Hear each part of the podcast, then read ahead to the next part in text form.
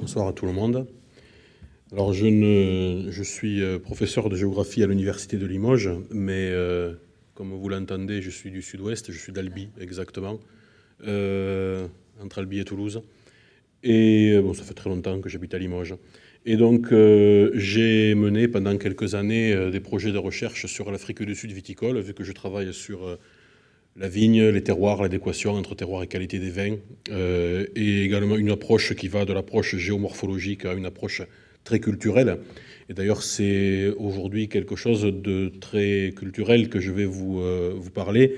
C'est un petit peu comment euh, le vignoble sud-africain s'inscrit dans, dans, cette transition assez particulière, puisque l'Afrique du Sud est un pays très particulier, d'abord hollandais, ensuite anglais, puis une fois indépendant, euh, ségrégationniste, viticole dans un continent ou dans une région du monde où il y a très peu de vignes, isolé de par sa position, isolé aussi euh, politiquement à cause de l'apartheid pendant quelques dizaines d'années. Et sa dernière spécificité, c'est que euh, depuis maintenant près de 20 ans, il a quand même réussi à assurer une transition politique parmi les plus difficiles qu'on ait connues certainement au XXe siècle, sans grand sans qu'il y ait en tout cas de grandes diffusions euh, euh, de sang, qu'il y ait euh, de gros problèmes politiques. Je crois qu'on peut le signaler, c'est quand même assez, c'est très particulier, sous l'égide bien sûr de quelques personnes comme De Klerk, comme Mandela, bien sûr que vous connaissez. Alors vous avez devant vous là une, toujours quelques photos de paysages pour commencer, comme vous l'a bien montré Dominique. Euh, vous avez devant vous là, ces, paysages si particuliers de Sud-Africains, ce contraste entre ces montagnes de grès qui peuvent culminer à près de 1400 mètres et 1000 euh, mètres plus bas, euh, vous retrouvez sur les colluvions et les plaines, vous retrouvez le vignoble sud-africain qui se développe comme ici à Canoncope, Canoncope Estate, qui est un des vignobles emblématiques de, de l'Afrique du Sud. C'est un des vignobles où on a commencé à sélectionner le Pinotage sous l'égide de l'université de Stellenbosch, comme le soulignait Véronique à l'instant. Voilà une vue sur ici pour vous mettre un peu dans le bain, une vue de, Stellenbosch, euh, prise par moi-même il y a donc maintenant 7-8 ans.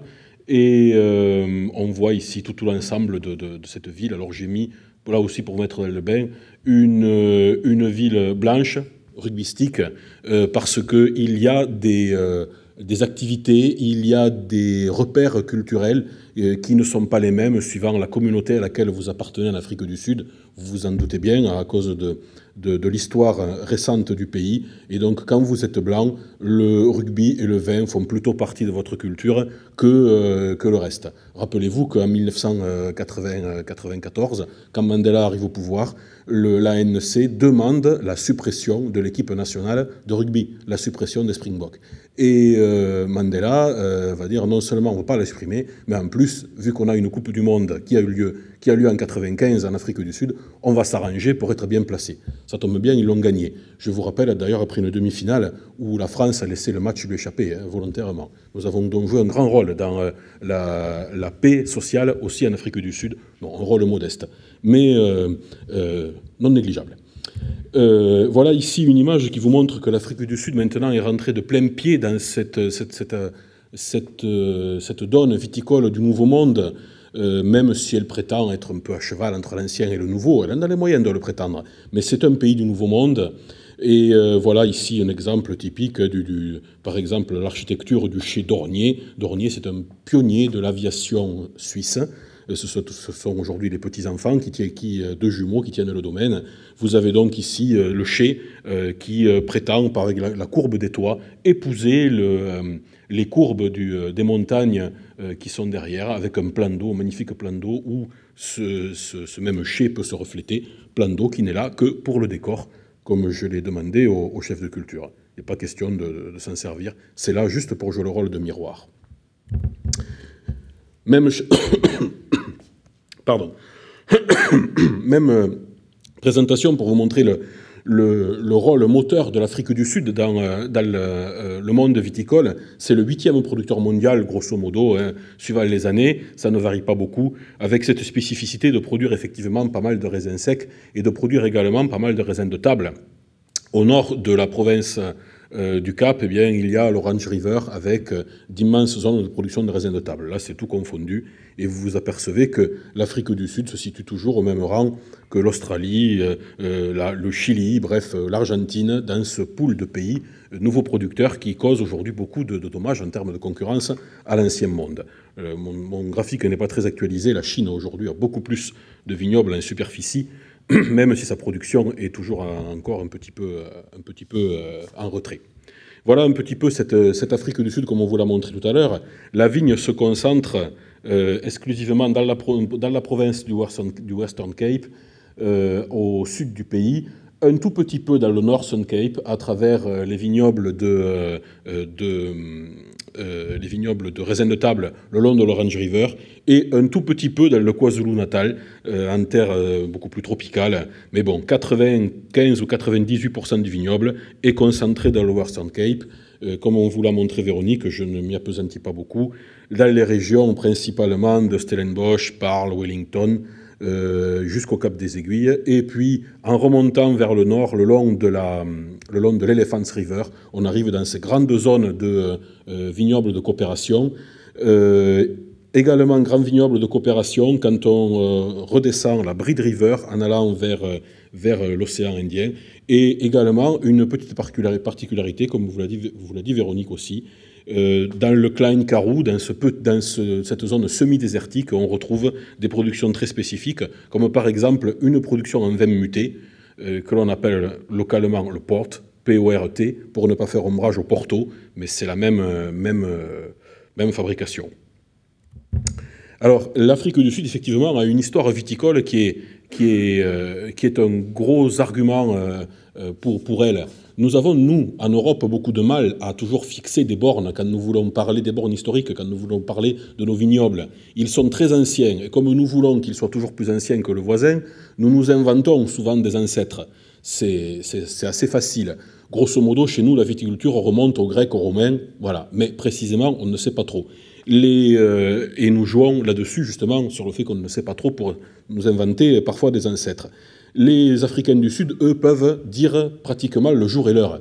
Et ils peuvent dire l'année 1652. La Compagnie des Indes arrive, prend pied euh, dans la région de Constantia, prend pied dans la région du Cap de Bonne-Espérance et euh, établit des, comptoirs pour faire escale à ces marins pour lutter contre le scorbut, puisque nous sommes sur la route entre les Indes néerlandaises, la future Indonésie d'après 1948, et bien sûr euh, les Pays-Bas. Le canal de Suez n'existe pas encore, bien sûr.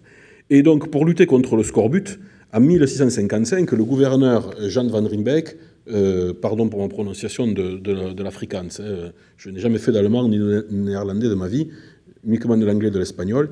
Et donc en 1655, on plante les premières vignes dans la, région de Constantia.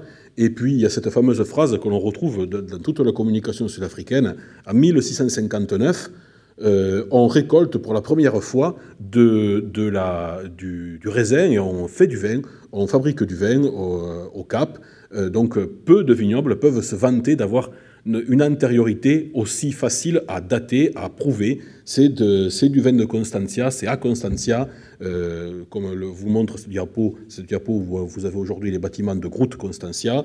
Il y a aussi Klein, Constantia.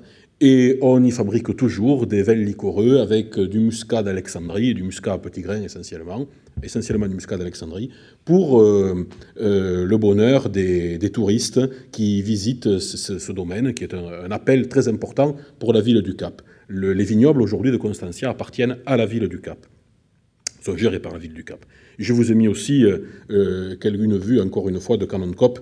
Euh, l'origine, c'est la, colline, la colline du canon. C'est le canon qui servait à signaler que les navires étaient arrivés. Alors, la vigne en Afrique du Sud a été amenée par les Hollandais. Bien sûr, les Français ont joué un rôle non négligeable là-dedans, puisque à peine 35 ans plus tard, avec la révocation de l'édit de Nantes, eh bien, euh, euh, les Hollandais proposent à ces migrants de l'époque euh, installés aux Pays-Bas d'aller coloniser les colonies des Pays-Bas. Et euh, ils vont débarquer à partir de 1688 euh, à la colonie du Cap, et on va leur donner comme concession un coin perdu, perdu à l'époque bien sûr, tout au nord de, Stellenbosch, entre et euh, à côté de Parle, qui s'appellera petit à petit Franschhoek, le coin des Français, où ils vont s'établir et faire part de leur savoir-faire viticole. Non pas que les Hollandais ne savaient pas faire de vin avant, hein, mais bon, les Français vont contribuer à euh, continuer à construire ce patrimoine viticole sud-africain dès la fin du, euh, XVIIe siècle. Et on va retrouver aujourd'hui d'ailleurs comment les noms des domaines aujourd'hui communiquent sur le français, que cela remonte aux Huguenots ou pas d'ailleurs. Hein. La, continuité historique parfois peut être euh, interrompue petite photo de Napoléon qui est très connue, euh, notamment j'aurais pu rajouter euh, les tsars, au moins les trois derniers tsars de, euh, de, Russie d'avant 1917, qui étaient aussi des, consommateurs de vin de Constance assez célèbres pour avoir fait passer, avoir transmis la, la, continuité de la consommation à travers les âges. Napoléon, paraît-il, soignait ses maux d'estomac et surtout son l'âme, je pense, au vin de Constance à Sainte-Hélène. Le phylloxéra n'a pas épargné l'Afrique du Sud, hein, pas plus qu'il n'a épargné euh, quelconque terroir dans le monde, même s'il y a des endroits où on peut planter fran de pied. Hein. Euh, c'est le cas au Chili, c'est le cas un petit peu en Argentine aussi. Bref, le phylloxéra est arrivé dans les années 1880 en Afrique du Sud comme partout, et donc en Greffe comme partout. Euh, L'Afrique du Sud viticole est un pays absolument comme les autres. Et l'Afrique du Sud viticole est également une pionnière dans le domaine de la coopération. Il y a la célèbre KWV, euh, alors, coopérative, euh, le reste, je n'ose pas le, prononcer. Il doit y avoir déjà, sinon je vais, je vais euh, me fâcher avec tous les germanophones de la salle. Et cette KWV, qui a été fondée en 1918 à Parle, qui a encore son domaine, un domaine qui, lui, lui, appartient en propre, qui s'appelle Laborie. Hein. alors, Laborie, ça vient de l'occitan laborio la ferme. Voilà, vous voyez, on fait, on fait un lien direct là, entre l'ancienne Europe, même linguistique, hoc, et euh, le Nouveau Monde, euh, le Nouveau Monde au fin, fond, du continent africain. La KW n'est pas la première coopérative en Afrique du Sud. La première est fondée en 1905 à Toulbar. Mais euh, le phénomène coopératif en Afrique du Sud a accompagné toute l'histoire de, ce pays jusqu'aux années, jusqu'aux années 90, jusqu'avec la fin de l'apartheid. Il faut bien savoir que la coopération, ce n'est pas uniquement une histoire de militants euh, socialiste euh, qu'on imagine échevelé, le couteau entre les dents. Euh, ça, c'est la caricature. il y a évidemment la coopération qui vient du mouvement social de la fin du 19e, du début du 20e. Et il y a aussi, dans ce mouvement coopératif, il y a une vision amenée notamment par la culture protestante de solidarité. Et les premières coopératives qui ont été fondées dans le monde l'ont été aux États-Unis qui n'est pas spécifiquement un pays euh, prônant euh, euh, l'économie dirigée. Et ces coopératives ont été fondées dans les années 1855 dans le Missouri. Voilà. Et les coopératives à peine plus, à peine plus jeunes, mais déjà plus anciennes que les coopératives du sud de la France ou les coopératives de la Catalogne, qui s'inscrivent, elles, dans une dynamique très socialiste, ces coopératives apparaissent en Allemagne ou bien euh, dans la partie occupée de la France par l'Allemagne, comme à Ribeauvillé dans les années 1890. Euh, la, coopération euh, sud-africaine n'échappe pas à, ce courant voulant que par solidarité, eh bien, on s'entraide, que l'on soit donc que ce soit par conviction plutôt culturelle et religieuse, ou bien par conviction culturelle et socialiste, comme on veut. Et donc, euh, ces caves coopératives ont joué un grand rôle dans le maintien de la, hum, viticulture en Afrique du Sud euh, tout au long du XXe siècle. Elles se sont transformées petit à petit au fil des années 90 euh, en sociétés à capitaux privés, comme la KW par exemple, à peu près pas toutes, mais euh, un grand nombre, et elles continuent à jouer un rôle moteur dans le vignoble sud-africain. Euh, leur, euh, leur, taille font qu'elles peuvent, innover, elles, peuvent, elles ont les épaules plus solides parfois financièrement parlant, et surtout elles ont montré qu'elles pouvaient dépasser ce cap de simplement de produire, produire beaucoup et d'une qualité, ma foi, parfois incertaine. Aujourd'hui, elles peuvent rivaliser. Et bien sûr, l'Afrique du Sud, à partir de 1990-94, bien sûr, c'est cette transition démocratique réussie dont je parlais, qui maintenant fait que l'Afrique du Sud ressemble à, à un pays à peu près comme tous les autres. Enfin, en tout cas, un pays libre comme tous les autres. Et voilà à peu près ce qu'était l'Afrique du Sud viticole en 1920. Cette dynamique spatiale part donc du Cap, part de Stellenbosch. Vous voyez les prémices qu'il peut y avoir le long de la Bride River à, à l'est et le long de l'Oliphant River au nord. On voit ici, excusez-moi, 1920. Oui, ça, on passe directement en 1990, pardon. On voit directement euh, ici, là, au moment où l'apartheid euh, euh, est, supprimé, comment le, vignoble a essaimé, bien sûr, tout le long du XXe siècle. Et puis on voit à peine 18 ans, ici, après la fin de l'apartheid, comment le vignoble a véritablement continué de sa progression et vraiment fait aujourd'hui une euh, vraiment fait tâche sur toute la, province du, euh, du, Western Cape. Voilà un petit peu de quelle manière il a progressé entre 1900, 1920 euh, et, aujourd'hui. Vous avez ces noyaux initiaux, Constantia, Stellenbosch, Parle Wellington, avec French Hook qui est symbolisé ici simplement par FR. Et puis on voit comment le vignoble a progressé le long de la Bride River, jusque dans cette portion semi-désertique du Klein Karoo, à travers Kalisdorp, ou bien Ouchdorn, euh, euh, encore plus euh, vers l'océan Indien, vers le nord le long de l'Oliphant River, et aujourd'hui également vers le Cap des Aiguilles, vers Elim, où on va chercher la fraîcheur de, de l'océan Indien, comme l'a indiqué Véronique tout à l'heure, on va chercher des terroirs plus frais, non seulement parce que le climat a tendance à se réchauffer, vous le savez toutes et tous, mais également parce que les consommateurs réclament aujourd'hui des verres un peu moins alcoolisés, et donc cette fraîcheur de l'océan Indien permet à la fois de répondre à, des terroirs plus frais, à la fois par goût du consommateur et par cette évolution climatique qui nous cause aujourd'hui encore, qui nous cause beaucoup de problèmes. Alors nous avons essayé de, à travers une base de données fournie par euh, euh, par Wine of South Africa, non, à travers les ouvrages que nous ont fournis Wine of South Africa, nous avons construit une énorme base de, données euh, qui reprend à peu près tous les, qui reprend non pas à peu près, qui reprend tous les domaines d'Afrique du Sud pour voir un petit peu comment on pouvait euh, voir une évolution des choses. Et on voit véritablement l'éclatement du vignoble ici à partir des années 1988, même un peu, même un peu avant, à la fin des années 80, et cet éclatement, bien sûr, qui qui véritablement euh, se, construit à partir de 90-92, au moment où on change véritablement euh, de régime. Attention, dès la fin des années 80, des investisseurs qui voyaient bien que le régime sud-africain lié à l'apartheid était quand même un peu à bout de souffle et que forcément des choses allaient se passer, des investisseurs étaient déjà arrivés et avaient déjà prévu la transition euh, qui euh, et, parier avec optimisme sur l'aspect euh, très positif de cette transition et sur son aspect pacifique. Donc on voit véritablement l'explosion ici des wineries et des estates qui se situent fin des années 80 et début des années 90. Euh, cet éclatement des domaines, il se situe bien sûr dans la région côtière, et également dans des wards et des districts qui ne font pas partie d'une région. C'est-à-dire dans ce système d'appellation que vous a rapidement présenté Véronique, où ça ne s'emboîte pas les unes dans les autres, parfois ils sont simplement juxtaposés, mais euh, on voit qu'on a pris en compte de nouveaux terroirs, on a pris en compte de, nouveaux territoires pour planter de la vigne. Et ce qui est le plus intéressant, je crois, euh, culturellement parlant, c'est de voir les origines des noms des domaines. On voit que, bien sûr, c'est normal, les origines britanniques et africaines des noms de domaines dominent et, et étaient effectivement majoritaires même avant la fin de l'apartheid, mais on voit l'essor des noms français, des noms africains, et euh, de quelques noms européens. Les Espagnols se détachent, mais aussi les Italiens, et aussi quelques noms latins, donc des noms qui renvoient euh, à l'Europe. On voit que la place des noms africains est non négligeable, on voit que la place du français, elle aussi, a pris une part importante.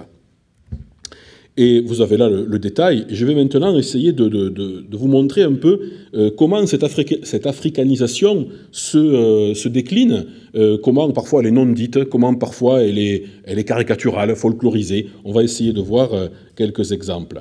Parce que ce métissage, s'il existe sur les étiquettes des bouteilles, s'il existe dans la communication, il n'existe pas toujours dans la manière dont on peut voir le vignoble au jour le jour.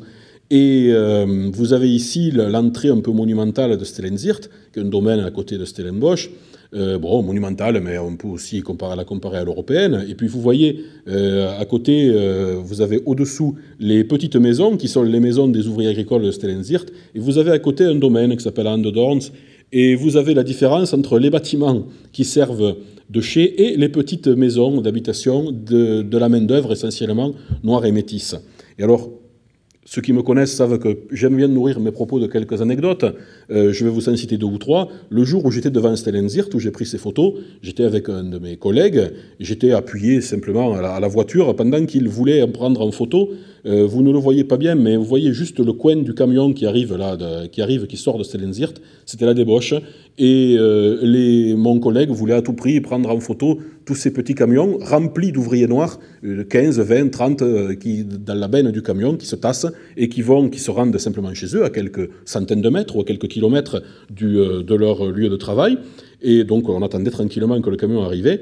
Et puis, en même temps que mon collègue faisait donc photographier tous ces ouvriers noirs tassés dans, le, euh, dans la camionnette, eh bien, euh, moi, j'ai dit bonjour à une dame qui passait là, une jeune femme blonde qui passait, qui faisait euh, du cheval et qui euh, m'a dit simplement Hi guys en passant, là, qui nous a salués.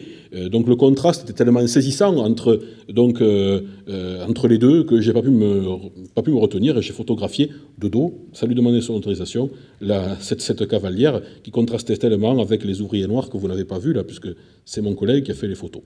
Alors justement, hein, euh, pour en finir là-dessus, mais sans tomber ni dans le pathos ni dans le, stéréotype, eh bien, il y a une main-d'œuvre hein, noire, métisse, qui travaille dans les vignobles.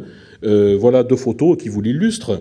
Euh, les ouvriers là, que j'ai pris juste avant qu'ils soient justement ramassés par ces petits, moyens de transport à, à Canon Cop, et puis une photo tirée d'un ouvrage grand public, très posé évidemment, hein, qui pour vous montrer, ce qui montre simplement que les ouvriers noirs donne, euh, paye un bon tribut quand même à la puissance du vignoble sud-africain, tout en étant payé bien sûr à des coûts qui euh, pour nous sont très très concurrentiels bien sûr en Europe. Et donc vous, excusez-moi, je reviens à la précédente pour vous montrer juste le titre que je n'ai pas souligné. Oups, je suis allé trop vite. Oui. J'ai un gros blanc moi aussi là. Enfin, pas, pas dans mon discours, mais dans, à l'écran. Hop.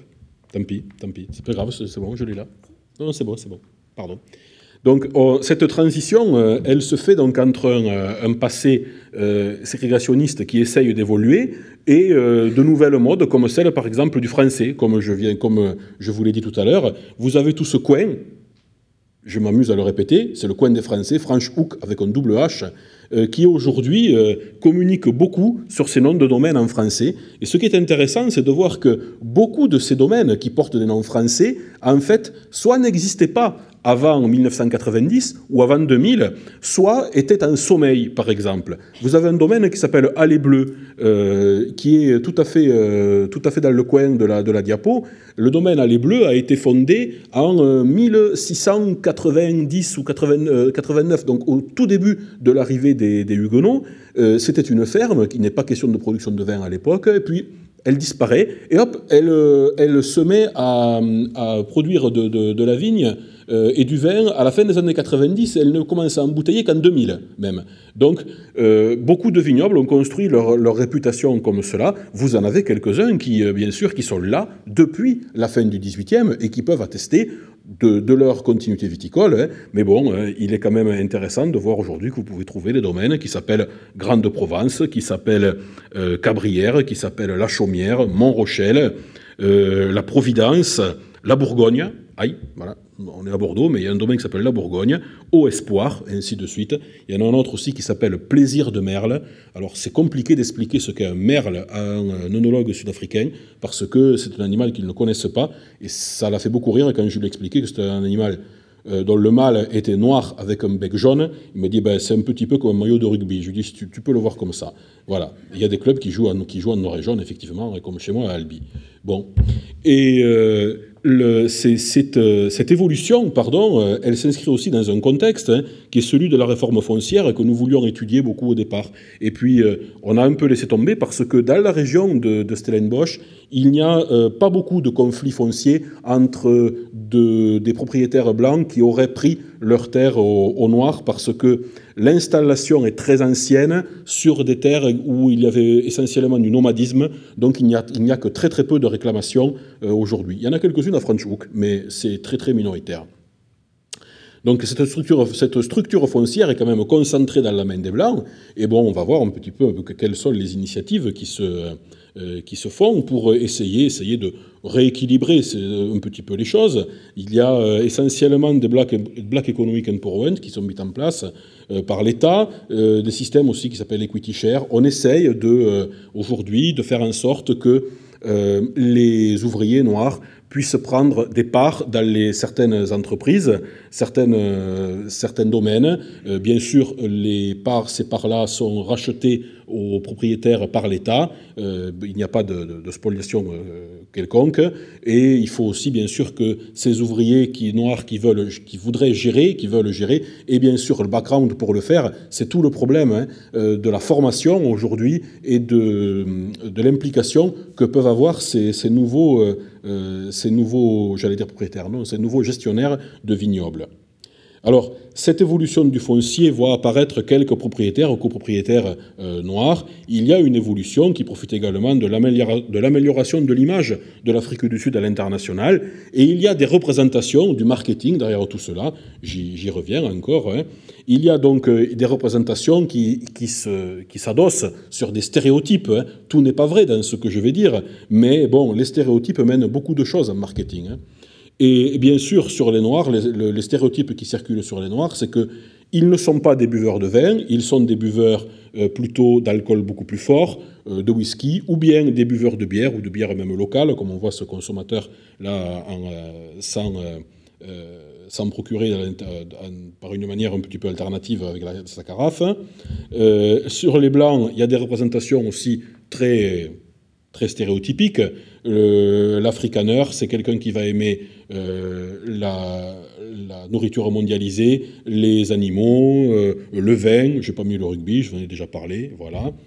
Et puis, nous avons, nous, rencontré quelques, quelques acteurs locaux, des Blancs, des Noirs, et nous leur avons demandé, des Métis, nous leur avons demandé un petit peu quels étaient leurs sentiments là-dessus. Et nous avons réussi à faire à peu près une typologie en six entrées il y a d'abord quelque chose qui est lié à l'histoire. On communique beaucoup sur l'histoire. C'est normal. L'Afrique du Sud, comme je vous l'ai dit, est un pays qui peut s'asseoir sur des archives datées. Ce que nous ne pouvons pas faire. C'est un plus qu'ils ont par rapport à nous pour leurs origines. Nous avons aussi, nous aussi, des documents du XVIIe siècle. Mais ce n'était pas le début de la viticulture chez nous. La France, c'est quelque chose qui pour eux est gage de qualité. Quand je posais souvent la question, on me disait mais un bon vin, c'est un vin français. Je dis oula, s'ils savaient seulement. Hein. Mais bon, c'est quelque chose qui est important. La France a une image très positive dans le domaine viticole. Et puis il y a des domaines où l'africanisation arrive maintenant. Alors c'est une africanisation parfois très, euh, euh, très échevelée. Il y a l'africanisation liée aux, stéréotypes les plus, les plus importants, liés à, la, à l'aspect sauvage, les animaux sauvages. Il y a l'africanisation folklore, hein, je vais vous en donner un bon exemple. Il y a l'africanisation à la production, là où ce sont vraiment des gens d'origine africaine, des Noirs qui produisent. Et puis il y a à la fin, je, je vous donnerai un exemple, j'aurai fini, d'africanisation sans le dire. Voilà, je vous montrerai ça. Alors l'histoire, la, grande référence, je vous en ai déjà parlé. Hein. Voilà par exemple euh, quelqu'un qui communique beaucoup là-dessus. On en parlait à midi d'ailleurs. Euh, on parlait de ce domaine. C'est Rupert Rothschild hein, qui, euh, qui communique beaucoup à travers, l'épaisseur historique de, son domaine, ou bien bien sûr Groot Constantia, comme je vous l'ai dit tout à l'heure. Voilà ici ce qu'on fait en termes d'étiquette de vin à travers le, français. vous retrouvez Grande Provence, Ali Bleu, vous retrouvez Le Bonheur, je vous ai dit, euh, on retrouve des noms de cépages aussi en français, chenin blanc, et je vous ai parlé aussi de plaisir de merle, qu'on prononce là-bas plaisir de merle, hein, bon, à peu près comme cela. Voilà un petit peu ce que ça donne au niveau de l'africanisation, parfois liée aux animaux sauvages. Alors là, on, a souvent des, cuvées liées au Big Five, c'est-à-dire liées à ces animaux emblématiques des, des, safaris que l'on peut faire en Afrique du Sud et des animaux sauvages que l'on peut rencontrer, attention, pas dans la vigne. Hein. et il faut aller très au nord du pays pour rencontrer euh, ces euh, éléphants, rhinocéros, girafes, lions, euh, qui euh, composent euh, quelques éléments de, la savane et du bush sud-africain. Mais le milieu viticole ne se gêne pas et construit énormément de, cuvées là-dessus, notamment pour la, grande distribution. Et puis on trouve l'africanisation folklore. Hein. voilà ici un domaine qui communique à travers plein de marques. C'est le domaine Sonop qui se trouve à Stellenbosch et qui communique à travers une marque qui s'appelle Tribal African Terroir. Voilà, voilà, la notion de terroir, là, elle est complètement éclatée. Elle est ramenée à un continent. Hein. Donc euh, c'est simplement une image très stéréotypique de l'Afrique, puisque quand vous avez ces, bouteilles zébrées là, euh, ou bien euh, sous, différentes formes de, de marqueterie de girafes, excusez-moi, mais on pense presque plus par mauvais esprit, et vous savez, les scientifiques comme moi ont souvent mauvais esprit, on pense peut-être plus à l'espèce de toque que portait le dictateur Mobutu qu'à une étiquette de vin quand on voit ça. Moi, c'est l'image qui me vient en premier. Donc j'ai dit, dit, on les achète, on les achète, on les prendra en photo. Et euh, en effet, on a, beaucoup, euh, depuis beaucoup communiqué dessus. Cette marque African Terroir, elle est réservée, elle a une segmentation de marché très particulière. Nous a expliqué le, le responsable du domaine Sonop. Euh, elle est faite pour les gens d'Europe du Nord qui prennent les ferries sur la mer Baltique. Voilà. Euh, apparemment, ça marche bien. Ils, aiment cette image de très, très au sud pour, euh, pour eux, euh, qui, doit véhiculer, qui véhicule certainement dans l'esprit des marketeurs qui conçoivent la chose, dans les gens qui achètent, je ne sais pas, et qui cultivent donc une image très particulière qui permet de faire vendre du vin. Quand je lui ai demandé au responsable, je lui ai dit, mais et pour les Français, qu'est-ce qu'on peut faire comme étiquette comme ça, assez, assez généraliste? Il a dit, je ne sais pas, les Français, on n'y arrive pas. Voilà. C'est bon, je sais pas. C'était peut-être simplement parce qu'il n'y avait jamais pensé, je sais pas. Mais bon, c'est un segment très précis de, euh, de, vente et qui montre un petit peu comment on peut utiliser ce folklore à outrance. Et à côté, je vous ai mis l'africanisation véritable. Vous avez une, bouteille d'un gars assez euh, particulier euh, qui d'une cuvée qui s'appelle Moudi euh, qui renvoie, je crois, à un prénom ou à un moment de l'année, je ne me souviens plus, moment des moissons ou quelque chose comme ça, qui est une euh, cuvée absolument euh, africaine. Et il y a quelques éléments aujourd'hui de cuvée absolument africaine. Hein. Voilà, trois exemples. Moudi, bien sûr, que vous voyez ici. Au centre, Umfiki, qui est également un, nom typiquement Kosa, et puis vous avez Stelekaya, un mélange, c'est une winery de Stellenbosch, un mélange entre le le zoulou et euh, l'italien, euh, qui, vous, qui, vous, euh, qui, exprime, est également, exprimé par la personnalité de son onologue, puisque Astelekaya, l'onologue, s'appelle Insiki Biela. C'est une dame qui est très recherchée par les journalistes parce qu'elle est femme, noire et zoulou. C'est-à-dire, elle a trois raisons d'être, en quelque sorte, peu amène à venir dans le milieu du vin qui est un peu macho, qui est en Afrique du Sud réservé souvent aux Blancs, et effectivement d'une ethnie euh, qui, elle, qui est du nord du pays, qui, n'appartient pas à la majorité Kossa euh, du Sud, ou métisse. Et donc, euh, Madame nous disait, nous disait souvent qu'elle passait plus de temps avec les journalistes ou les chercheurs comme nous que dans le chien et qu'elle aimerait bien quand même y retourner. Et puis vous avez, mais elle était, elle était, très très gentille et elle nous a donné beaucoup de détails. Et puis vous avez également quelqu'un là qui est assez particulier, Monsieur Rangaka, qui est euh, qui a été longtemps le premier producteur de vin noir d'Afrique du Sud. Et en 2009, quand nous l'avions rencontré, il était encore, encore un des seuls. Euh, Madame euh, Biella n'est plus la seule œnologue femme noire. Hein. Il y a tous les ans à Stellenbosch des œnologues blancs, noirs, métis qui sortent de, leur formation et qui assurent l'avenir viticole de, l'Afrique du Sud. Il y en avait en 2009 déjà une vingtaine euh, euh, qui, allaient avoir leur diplôme. Monsieur Rangaka, lui, il euh, nous expliquait que quand il avait voulu investir, il avait racheté des terres qui n'étaient pas chères parce qu'elles étaient situées à côté d'un immense bidonville, donc forcément assez peu sécurisé, donc forcément le foncier n'était pas cher, et il nous a expliqué qu'il avait eu beaucoup de mal à trouver de la main-d'œuvre. Quand il a convoqué, il a réussi à convoquer pas mal de métis pour travailler chez lui, les métis l'ont dit, on veut bien travailler, avec vous, aucun problème. Mais le truc, c'est que euh, quand on va rentrer chez nous, on va nourrir au nez. Et pourquoi? Parce qu'on va dire qu'on travaille pour un noir. Ah, il dit, mais bon, ben écoutez, je sais pas, ça se passe pas bien, ben on verra.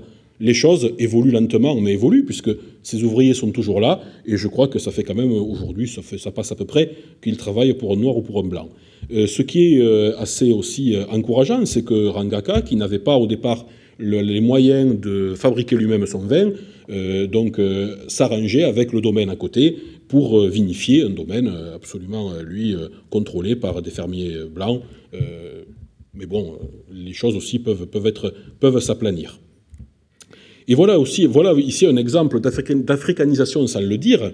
Euh, vous avez ici un domaine qui s'appelle Van Loveren, qui est dans la vallée de, de, dans la vallée de la River, à côté de euh, bled qui s'appelle Malival, ça aussi un nom français.